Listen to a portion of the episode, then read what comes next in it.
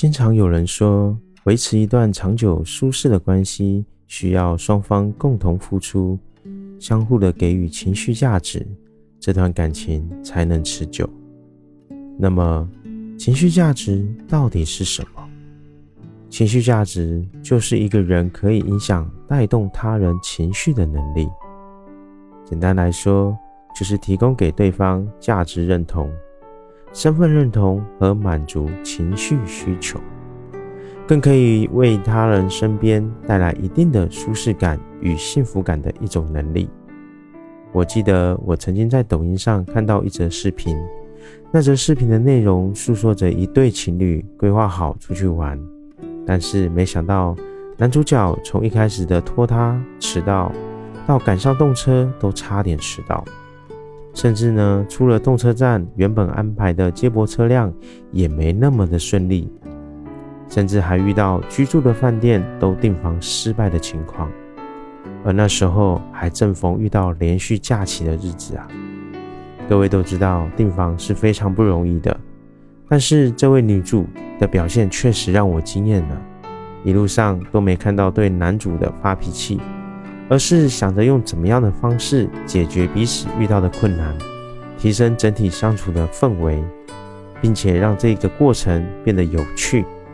说真的，各位，你有多久没有换个角度去思考问题与解决问题？一个人如果有好的情绪价值，可以让身边的人获得情绪的滋养，感受到正向的能量，并且让身边的生活都感到愉悦。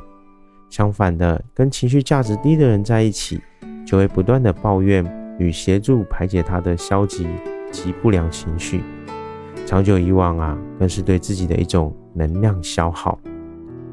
所以，通过刚刚的分享，你认为跟随情绪价值高的人在一起？是不是让生活可以多点乐趣，少点争执，最终啊，让生活充满更多有趣的色彩呢？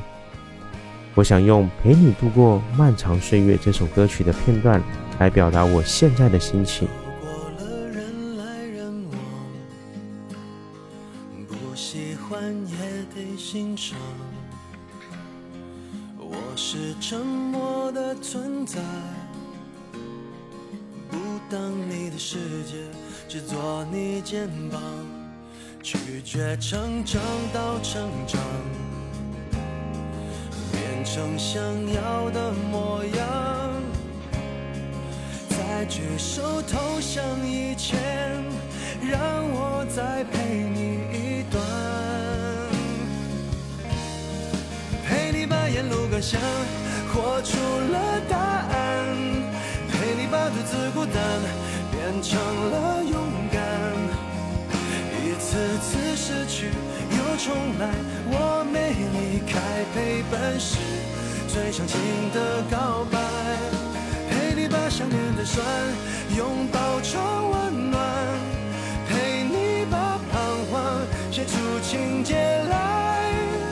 未来多漫长，再漫长还有期待陪伴你。一直到故事给说完。